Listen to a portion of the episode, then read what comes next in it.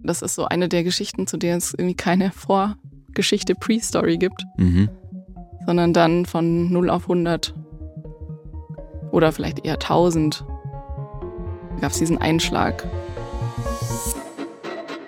Hi, Frank hier. In diesem Podcast spreche ich häufig mit Menschen, die was erlebt haben, das ihr komplettes Leben verändert hat. Aber ich glaube, bei niemandem war der Moment so kurz und so intensiv wie bei Miriam. Sie wird von einem Blitz getroffen und spürt eine unfassbare Kraft. Eine Erfahrung, die viele nicht überleben oder sofort bewusstlos werden. Das ist bei ihr anders. Deswegen kann sie uns heute auf eine ganz seltene und außergewöhnliche Art davon erzählen, weil sie wirklich alles bei vollem Bewusstsein erlebt hat. Jeden Schmerz, jeden Gedanken, jedes Gefühl. Wie hat dieses Ereignis ihr Leben verändert? Das ist die Frage, ein Podcast von Funk. Miriam, dass du mir heute gegenüber sitzt, ist gar nicht so selbstverständlich, finde ich. Denkst du da manchmal drüber nach? Ja, ich habe jetzt letztens mein dreijähriges Jubiläum gehabt, sozusagen mit dem Leben und mit meinem zweiten Leben. Und ja, habe dann auch gedacht, krass, drei Jahre schon plus. Drei Mhm. Jahre, in denen ich irgendwie super schöne Sachen erleben durfte. So alles, was ab jetzt passiert, ist sozusagen zusätzlich. Genau. Ah. Was war das für ein Tag, an dem das damals passiert ist? Es war ein Sonntag. Ein ganz, ganz normaler Tag. Ich weiß gar nicht mehr, was ich tagsüber gemacht hatte. Ich weiß nur noch, dass ich dann nachmittags, spät oder späten Nachmittag zu meinem damaligen Freund gelaufen bin. Wo war Ähm, das? Das ist in Bayreuth gewesen, meiner Studiumsstadt. Der Ruben, der hat in der Nähe von einem See gewohnt.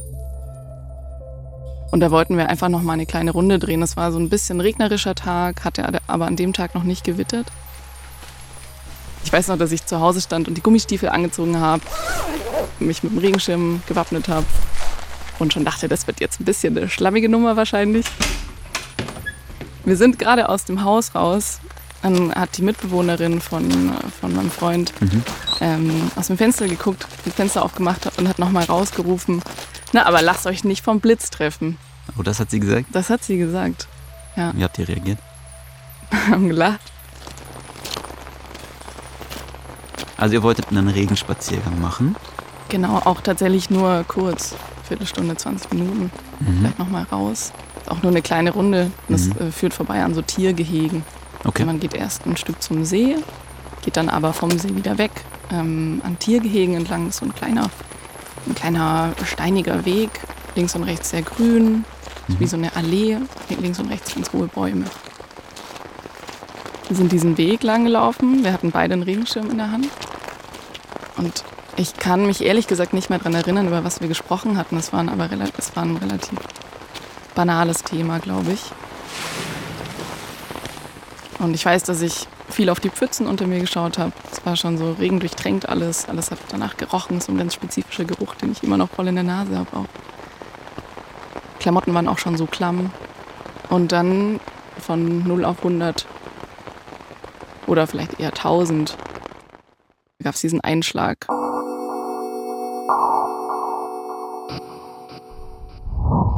Was hast du da mitbekommen? Ich glaube, man kann es am besten beschreiben mit purer Intensität Mhm. in jeder Hinsicht. Also ich hatte noch nie so was unendlich Helles gesehen. Also noch nie so viel Licht. Nicht gelb oder so, eher, eher Richtung weiß. Ich habe noch nie so was Lautes gehört.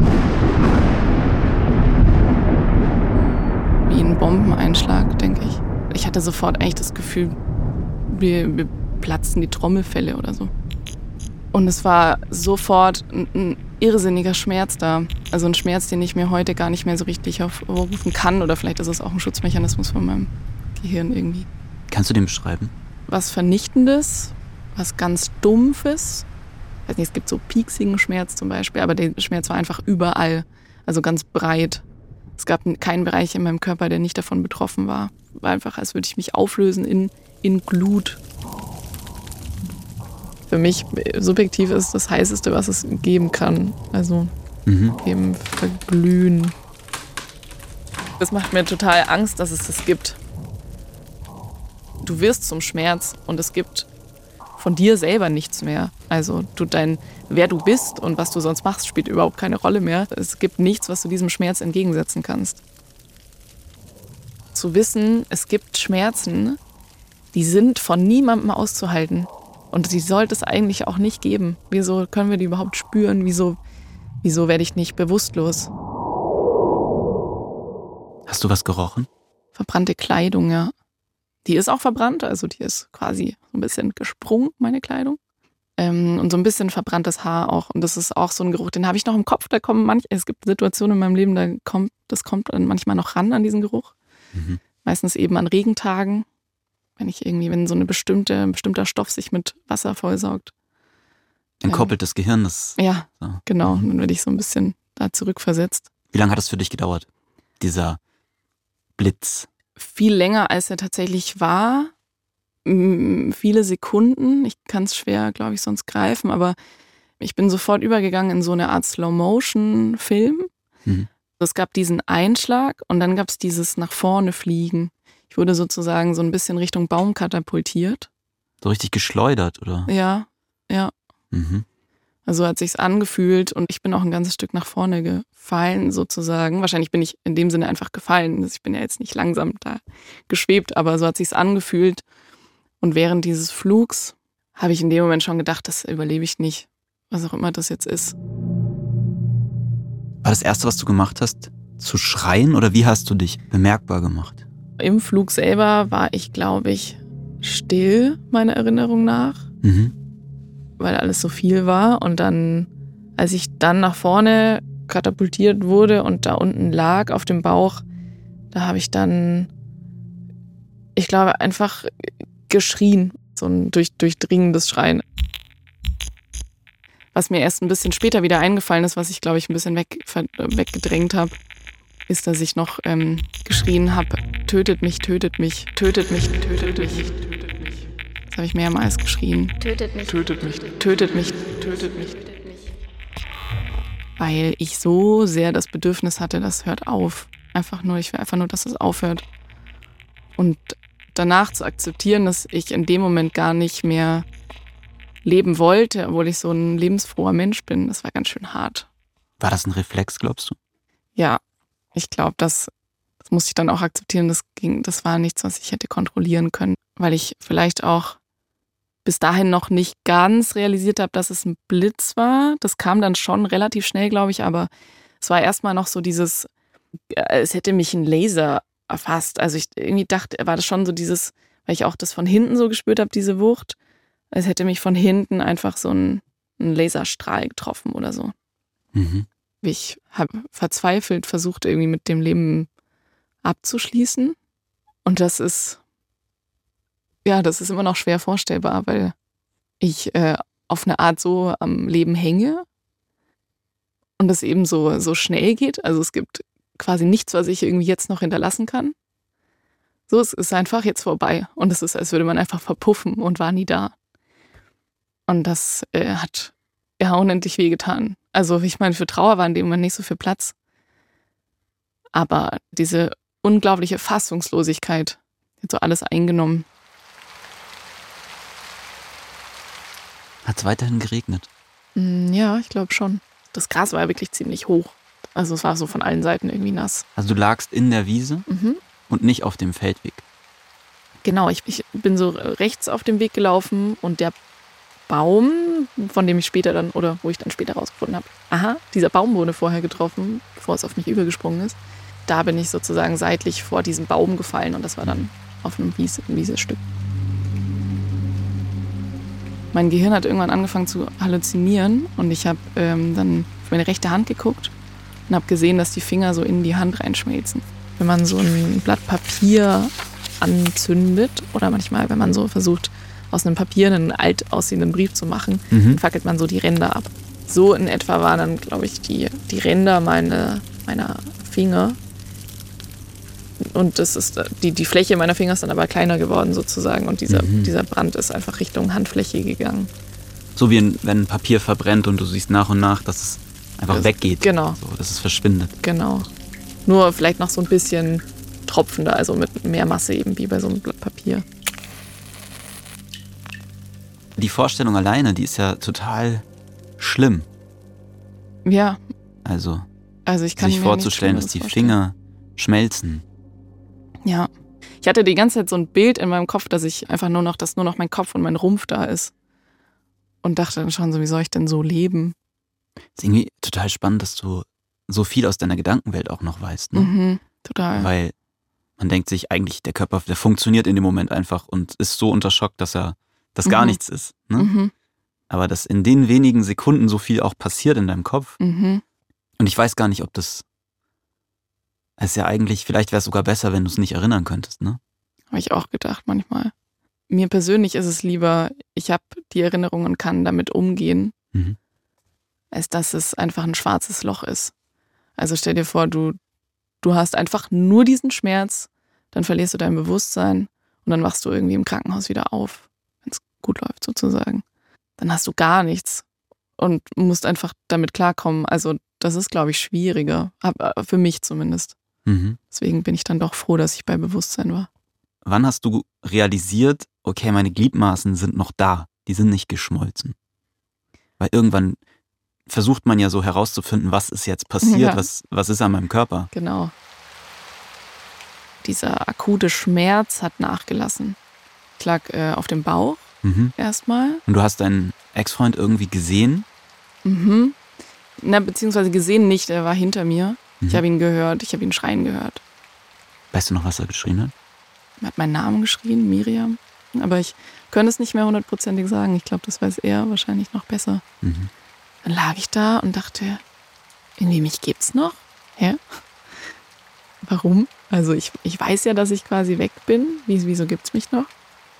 Und dann dachte ich, scheiße, jetzt äh, schaut mich der Ruben an und denkt irgendwie, also wa, wa, was ist denn noch an mir dran? Wie, wie sehe ich denn aus? Eben ohne Beine und ohne Arme. Ruben, Miriams Ex-Freund, hat diese Minuten nach dem Blitzschlag übrigens ganz anders wahrgenommen. Deshalb wollte ich auch unbedingt noch mit ihm darüber sprechen und er hat sich auch dazu bereit erklärt. Das hört ihr gleich noch in der Folge. Und dann habe ich auch nicht getraut, erstmal so an mir runterzuschauen. Mhm. Weil ich, weil ich einfach nur dachte, das muss ja furchtbar aussehen. Also ganz schlimm. Und dann hat es ein bisschen gedauert. Ich habe dann so ein Kribbeln gespürt. Also so ein ganz undefiniertes Kribbeln im ganzen Körper. Gleichzeitig aber auch habe ich nichts gespürt, was mir eben dann die Sicherheit gegeben hat, da sind auf jeden Fall keine Beine mehr. Also gerade in den Füßen habe ich nichts mehr gespürt. Und dann irgendwann habe ich so völlig automatisiert angefangen, mit den Händen so ins nasse Gras zu greifen weil ich, glaube ich, so ganz intuitiv nach, nach irgendwas greifen wollte, was ich kenne. Und dann habe ich schon gedacht, Bobett, das bedeutet ja, ich habe noch Hände, ich habe noch Arme. Ich habe dann irgendwann mich getraut, so einen Bodycheck zu machen. Das heißt, ich habe den Kopf so ein bisschen angehoben und habe dann da tatsächlich einen vollständigen Körper liegen sehen. Und das war auf jeden Fall auch nachfolgend mit einer der krassesten Momente in diesem ganzen Szenario, weil das eben komplett dem widersprochen hat, was, was ich vorher gespürt habe. Und ich habe noch nie, glaube ich, so einen Kontrast gehabt zwischen dem, was ich dann sehe und dem, was ich spüre. Also, Das heißt, du hast an dir runtergeguckt mhm, genau, und da war noch alles da. da war noch alles da. Also irgendwie war alles ziemlich zerfetzt. Deine Aber- Klamotten. Genau, äh, also aufgerissen. Ich hatte in dem Moment ja dann auch schon diese, diese großflächigen Brandwunden, aber das habe ich überhaupt nicht wahrgenommen. Tatsächlich wahrscheinlich durchs Adrenalin. Gab es dann einen Moment, wo du gemerkt hast, vielleicht überlebe ich das doch? Ziemlich genau da, als ich mit den Händen so dieses Gras gefühlt habe. War da sowas wie Freude darüber? Ja, ja. Es war, es war dann so eine Achterbahn von krass, ich lebe noch und oh, ich habe irgendwie keine Beine mehr. Und dann wieder, ach krass, ich spüre noch was. Äh, Gibt es gerade mehr Glück? Und dann wieder, oh, ich habe quasi das Signal gesendet, so irgendwie linker Fuß bewegt dich. Und dann ist aber nichts passiert. Mhm. Und in dem Moment habe ich mich so total abgekoppelt gefühlt von diesen Beinen, die da rumliegen. Und äh, das war ganz schön deprimierend. Dann habe ich den Kopf wieder sinken lassen und war okay. Das sind sehr, sehr hohe Temperaturen, die entstehen, sehr viel Strom, der durch den Körper fließt und dafür ist der Körper natürlich nicht gebaut. Miriam weiß zu dem Zeitpunkt noch nicht, was genau mit ihr los ist. Mein Name ist Kai Grun, ich bin Facharzt für Neurologie. Deshalb haben wir nochmal bei einem Mediziner nachgefragt, was im Körper passiert oder passieren kann, wenn man vom Blitz getroffen wird. Man muss sich das so vorstellen, dass der Widerstand an der Haut zum einen erstmal riesig groß ist. Also das heißt, die Haut möchte eigentlich den Strom an dieser Stelle gar nicht in den Körper lassen. Und deswegen kommt es an der Haut auch häufig zu ja, Verbrennungen. Und überall auf diesem Weg, wo der Strom durch den Körper fließt, kann es eben halt auch zu Verletzungen und Veränderungen kommen. Was man ja vielleicht verstehen kann, ist, dass das Nervensystem überreizt wird und wenn man sich so das Herz vorstellt, da sind ja auch ganz viele Nervenzellen aktiv, die zum Beispiel den Herzrhythmus steuern. Und man kennt das ja von Elektroschocks. Also wenn jemand Herzrhythmusstörungen hat, dann benutzt man ja auch äh, diese Schockvorrichtungen. Und das heißt aber, dass wenn jemand, der gesund ist und keine Herzrhythmusstörungen hat und plötzlich einen Blitz einschlägt, dass es zu Herzrhythmusstörungen kommen kann, dass es zum Herzstillstand kommen kann. Organe können sogar platzen. Also es ist sogar so, dass Leber oder Niere platzen können durch die hohe Energie und dass es dann zu Blutungen kommen kann. Neurologische Veränderungen sind sehr häufig. Das heißt, dass das zentrale Nervensystem geschädigt werden kann, dass es auch da zu Blutungen kommen kann, zu Schlaganfällen kommen kann. Ja, und halt klassischerweise zu diesen Herzrhythmusstörungen. Ob Miriam schwere Verletzungen hat, das weiß sie nicht. Darüber macht sie sich auch erstmal keine Gedanken. Wichtig ist jetzt zu überleben und so schnell wie möglich Hilfe zu bekommen.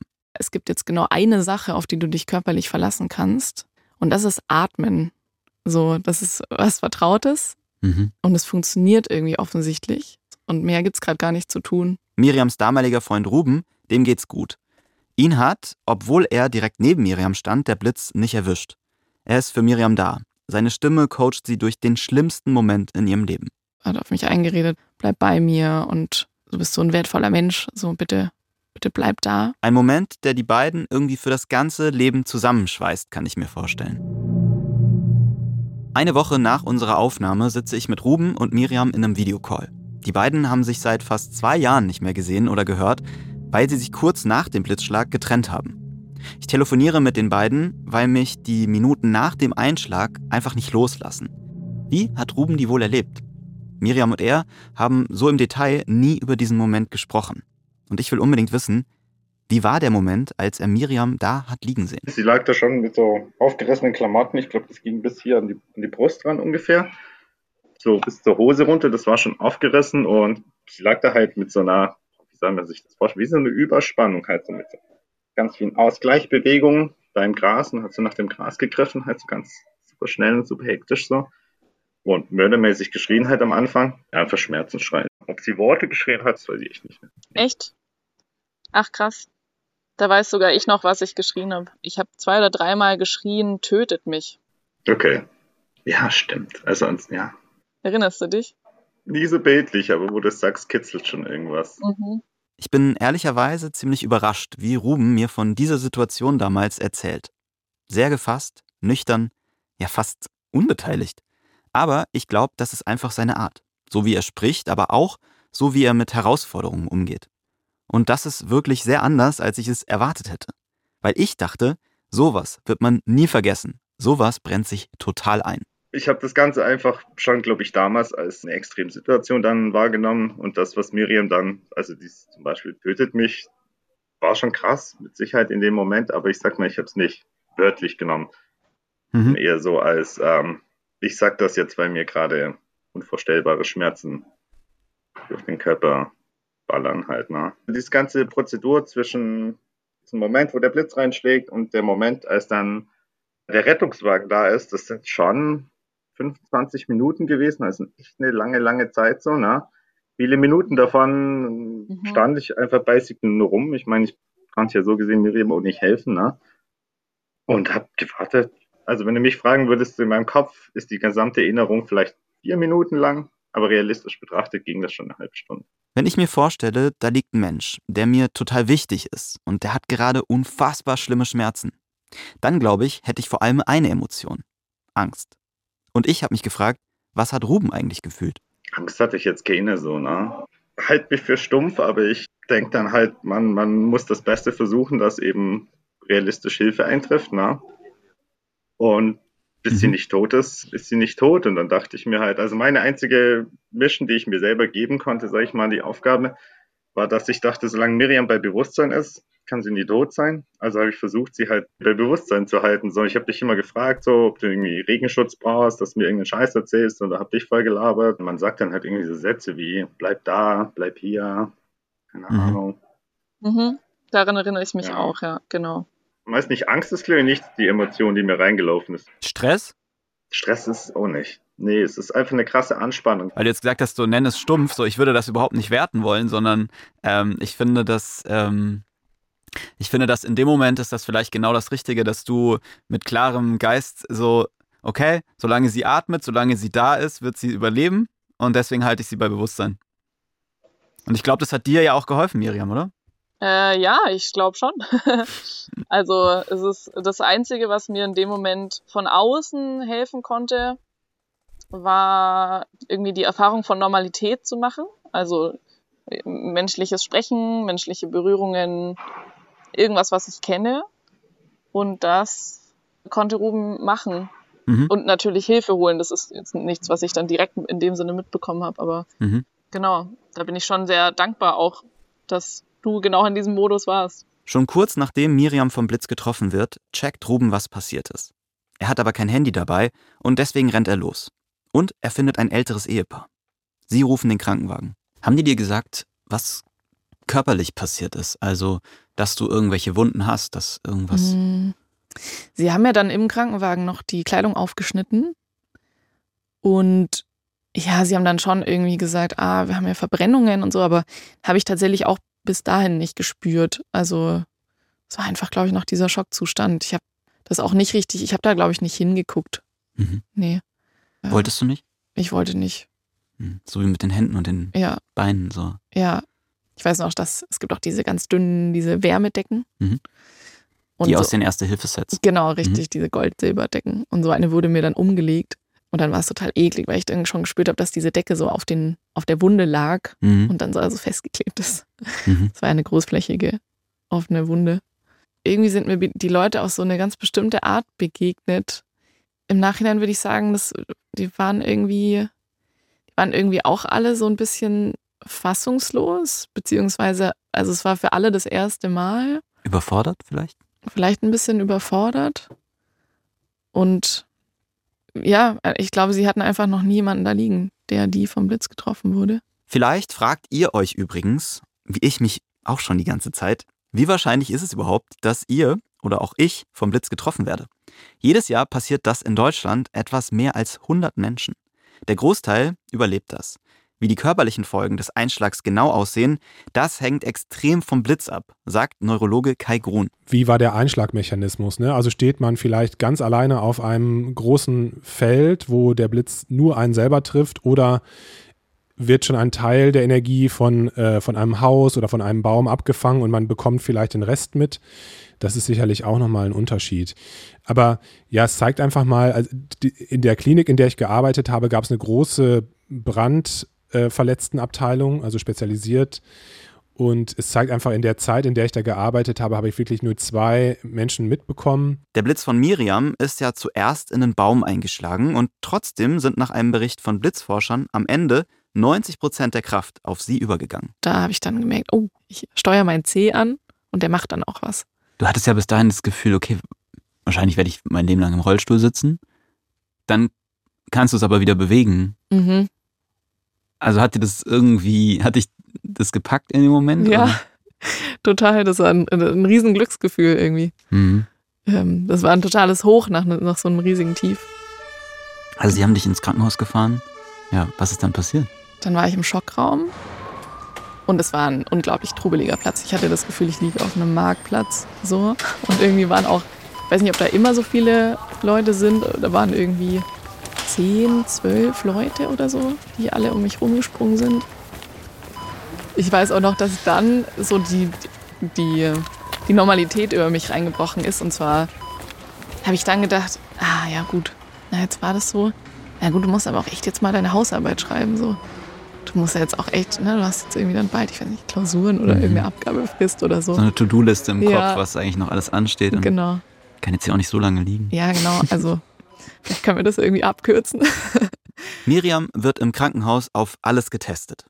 Sie hat starke Brandwunden, die gehen von ihrer rechten Brust über die ganze rechte Seite am Oberkörper bis runter über beide Beine. Da ist der Blitz also entlang gelaufen. Die Brandwunden werden zwei Tage später operiert.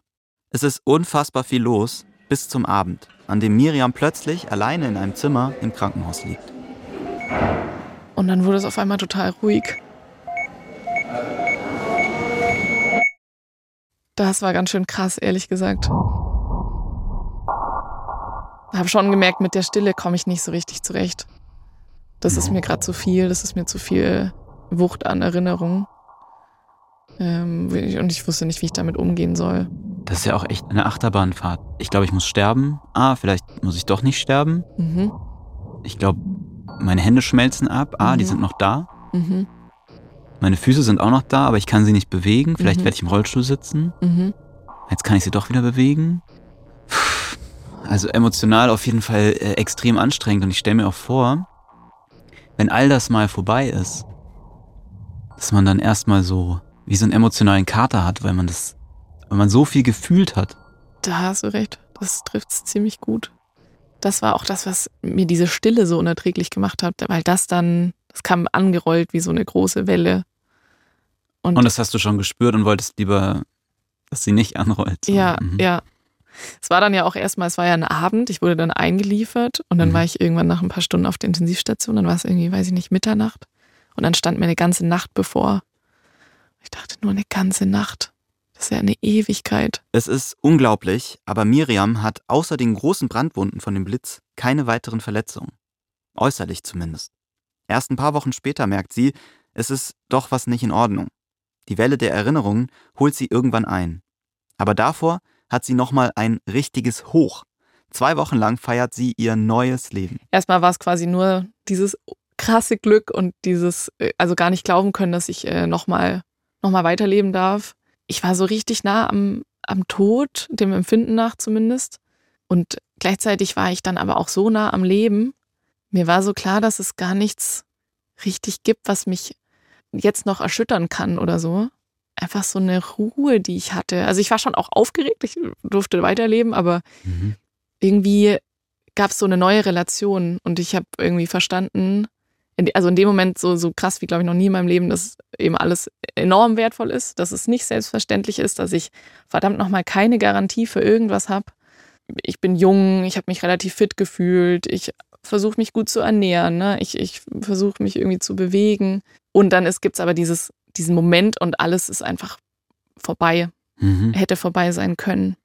Ab hier ist es ein Geschenk. Es hätte jetzt auch vorbei sein können. Ja, Und du hast, so habe ich es wahrgenommen, eher aus der Situation mitgenommen, boah, wenn mein Körper das geschafft hat, dann ich bin ja eher voll stark. ja, ja. Und nicht so, boah, wenn das passiert ist, könnte es wieder passieren. Ja, die Stärke war erstmal die ersten zwei Wochen sehr, sehr Mhm. präsent und auch ich hatte dann so ganz große Verbände am Körper und äh, immer wenn ich in den Spiegel geschaut habe, dachte ich, Vogelwild, was sich da irgendwie, was mein Körper da an Energie einfach abgeleitet hat.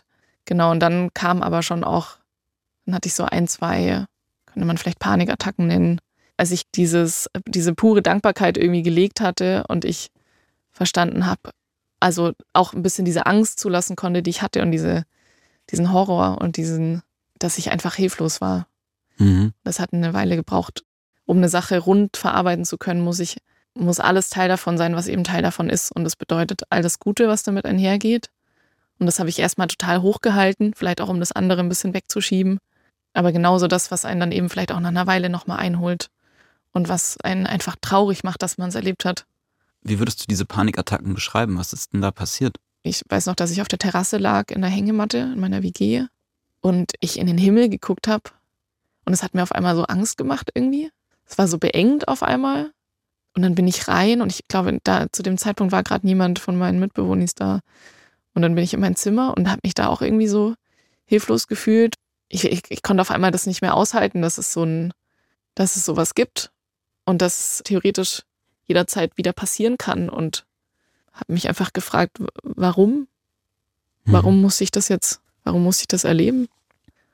Und dann hat sich das so ein bisschen eingeschleust in mein System, dass ich dann so ein bisschen äh, sehr viel Sicherheitsverhalten an den Tag gelegt habe. Also so, ich habe viel das Wetter gecheckt.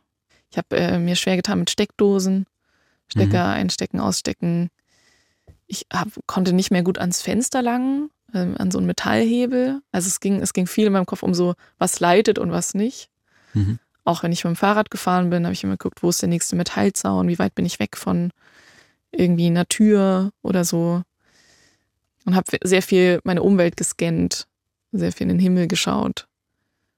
Äh, sehr viel bin dann viel an Hauswänden lang gegangen Mhm. und nicht so auf freier Fläche, weil ich mich da unsicher gefühlt habe. Und habe das glücklicherweise aber auch, glaube ich, relativ schnell gemerkt, dass das was ist, was ich nicht, ähm, was gerade eine okaye Reaktion ist auf das, was ich erlebt habe, aber dass das nichts ist, was ich lang behalten will. Mhm. Und dann habe ich mir eine Therapie gesucht. Die Traumatherapie hilft Miriam, mit dem Blitzschlag und den psychischen Folgen umzugehen. Sie hört jetzt nicht unbedingt Gewittersounds zum Einschlafen, aber sie hat keine Angst mehr vor Steckdosen. Die Angst dominiert also nicht ihr Leben. Hast du denn heute noch Narben von dieser Verbrennung? Äh, Ja, die sind aber verdammt gut verheilt. Das sieht eher aus jetzt wie eine Pigmentstörung sozusagen. Mhm. Das klingt vielleicht komisch, aber mir fehlen die Narben. Ich glaube, ich hätte die, ich fände es schön, wenn die noch sichtbar bleiben. Weil sie dich erinnern? Mhm. Weil ich weiß einfach noch, wie viel mir das in der Zeit danach auch gegeben hat, in den Spiegel zu schauen und das zu sehen. Das hat, das hat's irgendwie, das war das Einzige, was so greifbar war davon. Der Rest hat sich ja nur in meinem Kopf abgespielt. Aber diese Narben gab's und das hat eben mir gezeigt, krass, Es ist passiert. das ist passiert. Mhm. Das ist so interessant, weil von außen würde man denken, ist doch voll, also ist doch Ja, super, dass weiß. man gar nichts mehr davon Ich sieht und weiß. so. Und du sagst, ich wäre mir aber eigentlich ganz lieb, wenn man, wenn es, also vielleicht auch, ne, aus der individuellen Position heraus, es soll nicht in Vergessenheit geraten. Genau. Da soll was sein, was mich erinnert. Genau. Wir Menschen sind so. Ich glaube, wir vergessen unglaublich viel, aber irgendwie, ich, ich merke auch bei all diesem Positiven, von dem ich auch erzählt habe, was mich da noch ereilt hat und die Dankbarkeit, die ich gespürt habe und so, das war unglaublich real und echt und intensiv, aber das ist jetzt nichts, was mein Leben lang anhalten wird. Und, mhm. Und es ist, ne, es, es findet wieder ein Alltag statt und es kommen irgendwie dann doch wieder Sachen, über die man sich ärgert und irgendwelche Problemchen, die man groß werden lässt, die eigentlich nicht so groß sind. Und dann habe ich es einfach genossen, irgendwas zu haben, was mir das wieder hervorruft und, Mhm. und in Erinnerung ruft. Glaubst du, diese Erfahrung wird dich für immer begleiten oder glaubst du, es wird irgendwann ein Stück in Vergessenheit geraten? Ich arbeite mal ganz stark daran, dass es nicht so ist. Es gibt Tage oder es gibt Momente, da wünschte ich, ich hätte es nicht erleben müssen. Aber äh, es ist passiert und jetzt bin ich einfach sehr froh um die Erfahrung. Mhm. Irgendwie gibt mir das vielleicht auch das Gefühl, es gibt immer Dinge, die man nicht erklären kann. Es gibt, ich weiß auch nicht, es ist irgendeine Ruhe, die ich daraus mitnehme von Dinge passieren, Wenn du das so erzählst, warum hattest du das Bedürfnis, nochmal darüber zu sprechen? weil ich irgendwie merke, dass das eine Geschichte ist, die, die ist mir zwar passiert, Mhm. Aber ich finde, irgendwie ist das eine Geschichte für uns alle. Und ähm, ich wünsche mir, beziehungsweise ich habe das auch in meinem Umfeld ganz viel gemerkt, dass das irgendwie was macht mit den Leuten. Also es geht nicht nur darum, zu sensibilisieren, auf Gewitter zu achten, Mhm. sondern viel mehr. Genau, also das freut mich auch, glaube ich, wenn Menschen ein bisschen mehr Respekt davor entwickeln. Mhm. Aber so die dahinterliegende Story ist einfach irgendwie, ja, genießt, genießt das Leben. Mhm. So und nehmt die Dinge nicht für selbstverständlich. Ihr habt keine Garantie dafür, dass morgen noch alles so ist wie heute. Und das soll keine Angst machen, das soll irgendwie befreien Mhm. von diesem Druck, den wir die ganze Zeit haben, den Stress, den wir uns machen, die Probleme, die wir uns irgendwie ins Leben setzen, auch manchmal aktiv. Und ich freue mich einfach, dass es hier einen Rahmen gibt, in dem ich das, glaube ich, ein bisschen ausführlicher erzählen kann und in dem es nicht einfach nur eine dramatische Geschichte ist. Mhm. Was ich auch total mitnehme, ist, wir müssen einfach akzeptieren, dass es Dinge gibt, die wir nicht kontrollieren können und die, die passieren. Und man sollte jetzt nicht fahrlässig irgendwie mit allem umgehen, aber es gibt auch immer noch Dinge, die kann man nicht vorhersehen. Ja. Und es ist auch für jemanden wie mich extrem schwierig, weil ich auch gerne die Kontrolle habe und da auch einfach anzunehmen, so ist das Leben. Ja. Ne? Ja, Das Leben ist so ein bisschen ein Spiel auch. Und deswegen mach einfach, mach einfach und denk nicht so viel drüber nach. Boah, ich fand es heute so spannend, da hätte ich fast vergessen, euch zu sagen, dass ihr diesen Podcast bewerten und abonnieren sollt. Aktiviert die Glocke, dann verpasst ihr nämlich keine Folge mehr. Ich danke euch sehr fürs Zuhören und wenn ihr Feedback habt zur Folge, dann gerne per Kommentar auf Spotify oder als Sprachnachricht an die 0174 274 5065 oder per Instagram. Wir machen im Sommer ein bisschen Pause, aber davor gibt es noch zwei Folgen von meiner Kollegin Lisa Sophie. Und nach der Pause bin ich wieder mit neuen Folgen am Start. Macht's gut.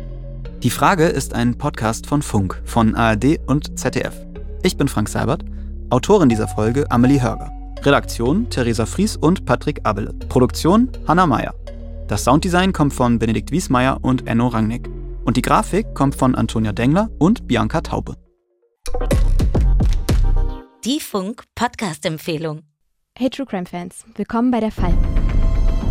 Ich bin Sarah Koldehoff, Psychologiestudentin und Journalistin. Und mein Name ist Lydia Benecke, ich bin Kriminalpsychologin und Autorin. In unserem Podcast reden wir über spannende True Crime Fälle, wie den von Frédéric Baudin, einem Mann, der laut eigenen Aussagen in seinem Leben über 300 Identitäten angenommen hat. Oder den Fall von Maike S. Sie operiert jahrelang in einem Krankenhaus, ohne jemals ein Medizinstudium abgeschlossen zu haben. Falls ihr euch also für True Crime und Psychologie interessiert, seid ihr bei uns genau richtig. Hör rein in den Podcast Der Fall. Bis gleich.